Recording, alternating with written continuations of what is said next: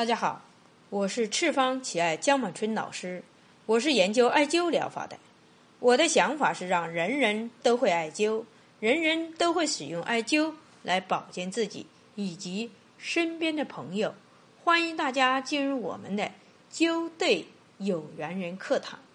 今天我要家讲述的是轻松艾灸调理子宫内膜偏薄而引起的不孕。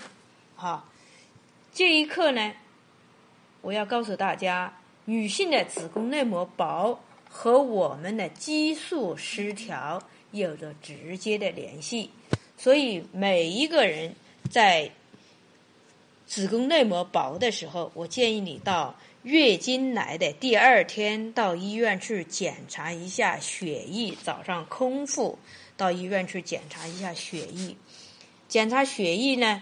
就是检查你的激素是不是失调，是你的黄体激素失调，还是你的卵泡激素失调？这个是大家值得注意的哈。那么呢，今天我是讲一个病例，是一个患者啊，他在网上咨询我，他说：“老师，我想咨询你一个问题，因为我听你在喜马拉雅电台讲课已经多时了，但是呢。”我就没有把我的问题搞明白，我到底病在哪里？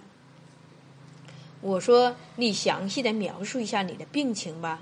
他说：“老师，我今年二十八岁，我的体重不到六十斤，处如哎，也不是说很不正常。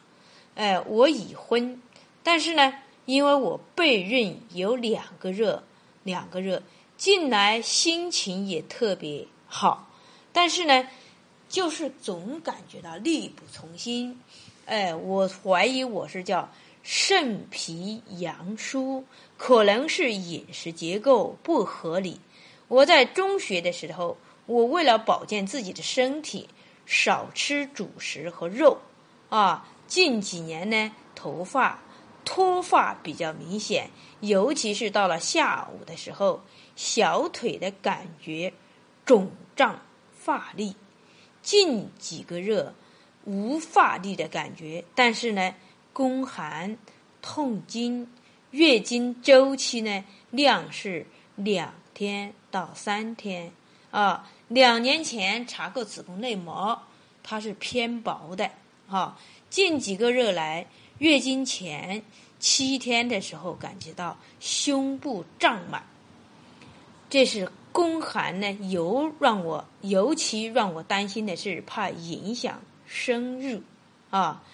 呃，两个热前我查了一下甲减，基本上是正常的。其他的感觉呢，体质人的体质是不错的啊。我恳请老师你帮我分析一下，怎样去调理，让我尽快的怀孕啊。还有一个我要描述的就是我的睡眠很好，呃，饮食和规律食入还是比较正常的。然后他将他的检查报告发了过来，就是那个甲减的一个检查报告，其中呢，他的那个甲状腺球蛋白是偏高的啊，它的正常范围是四点一四至四一十四点四六。而他的他的那个检查的数据呢是十四点七八啊，所以有点偏高啊，在这方面。第二个第七第七项那个甲状腺球蛋白抗体呢，也是在偏高，也是在偏高。哎，它是八点三四，可以说它的甲减虽说是正常，但是细节上也是不正常的。同时呢，他把他的舌苔也发给我了，舌苔是薄白，其中有齿印啊，有齿印。好，我通过看了他这图片以后，哎，我经过分析，我发现他的问题在哪里呢？是肝经、胆经啊，肝经、胆经、肺经啊，肝经、肺经、大肠经功能失调而导致的。啊，功能失调所导致的，所以是这三条经络上的问题。那我们调理的时候，不光是三条经络啊，因为肝和胆是相表里的，肺和大肠也是相表里的，脾和胃也是相表里的，它们之间是兄弟关系，是阴阳表里关系。所以我们调理的时候一定要注意辨别阴阳啊。首先我们要考虑到就是一个，哎，肝经，肝经当肝经、胆经太强盛了哦，肝经、哎胆经太强盛了。哎，我们呢，哎，要想到一个，哎，肝经的一个络穴啊，胆经的一个络穴叫，呃，嗯，叫叫呃光明啊，胆经的络穴。但是呢，实际上胆经并不强盛。根据分析，它这个是肝经太强盛了。那么肝经强盛的时候，我们当然也要找它的络穴，哎，离沟来进行沟通表里的哈，这是第一个。那么你想一想，找母亲，母亲强盛了，他儿子自然就会出现虚弱。我们中医调理人体的手法就是阴阳平衡，就是母子关系。我们一定要先找母亲，他的母亲强盛了，他儿子就出现虚弱，那么就有使用的一个手法就叫以强扶弱的手法。那么首先呢，一治，哎，肝经。强盛的肝经，先把离沟给它沟通一下表里再说。那么再来沟通表里，哈，一定要想到是巨阙和关元这两个穴位是心经的穴位，木可以生火的，是不是？所以我们先要把火旺起来。因为月经不正常的时候，一般都和我们的宫寒有关。我们的关元穴位呢是小肠经的末穴，我们的。助缺呢是心经的末穴，我们首先要把它心经和小肠经把它调动起来，让它活跃起来，让它呃呃达到它自己必须尽能起责的责任，进到你站在这个岗位上，你站在皇帝这个岗位上，你必须要强大起来，你才能够指挥你的大臣，哎，在下面办事情，是不是？这就是我们生活中所说的一切啊，表示的这个。巨阙和关元这两个穴位进行调理，那么通过这样的调理以后嘛，好，我们把阳气补足了，才有能力去生土。因为不光是皇帝的问题，还有我们大地土也有问题啊。火是生土的，大家都知道，火能生土，火是生土的。那人不能吃，不能喝，不能睡觉，那这个脾胃。那就出现了问题，啊，脾胃出现了问题，人的第一个感觉就喜欢胡思乱想，哎，思则伤脾，大家都知道这个问题是不是？所以先要健全他的脾胃，让他能吃能喝能睡觉，哎，控制他胡思乱想，将这些正能量的，呃，是呃那个能量先注入他的体内再说，让他精华吸吸收啊，有吸收的能力。好，火生土，那么火也旺了，土也旺了，那么他们吸收吸进的这些这些食物，它也要经过排泄，是不是啊？这个排泄呢，我们就想到，它既然能吃，就要能排，光吃不排，那是会生病的。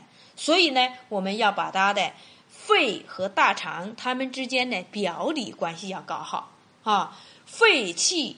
是主速降的，是吧？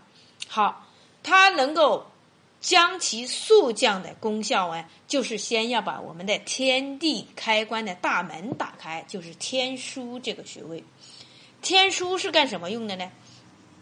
天枢呢是主管肠道哎排泄的末穴啊，这个也是非常关键的一个穴位。那我们人吃了，通过呃打开天枢这个穴位呢，它能够起到一个促排、促进糟排毒素的往外排泄。好，我们的排泄功能正常了，那就是肾气呢，它也要上升，哎，要助它一倍之力，哎，让它上升。肾气上升的全身流淌啊，就进行通畅了，是不是？全身流淌通畅了以后嘛，哎，上下贯通，是不是全身就起到一个平衡的作用呢。所以我们艾灸的时候一定要加到经门，还有一个就是呃肾腧，同时要考虑到沟通表里的作用。将膀胱经太旺盛了，我们的肾腧、肾经就虚弱了，所以我们要用到飞扬这个穴位，哎，沟通表里，啊，通过这样的调理的话，人体就慢慢的恢复到正常的状态之中。那么呢，主干道、主背腧穴、腹膜穴我们都已经灸了，是不是啊？那么好，我们灸了以后呢，当然还要有一个呢。平衡身体阴阳的穴位，为什么要这样说呢？因为防止它灸法太过会引起伤阴，灸法太过会引起伤阴。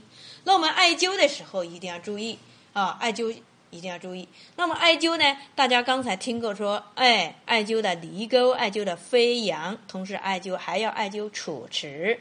为什么要呢？因为鸟在空中飞的时候是靠翅膀来平衡人体。那么我们人体通过鸟的飞行，哎，考虑进去了以后嘛，好，通过鸟的飞行考虑进去了，好，那我们就想到什么呢？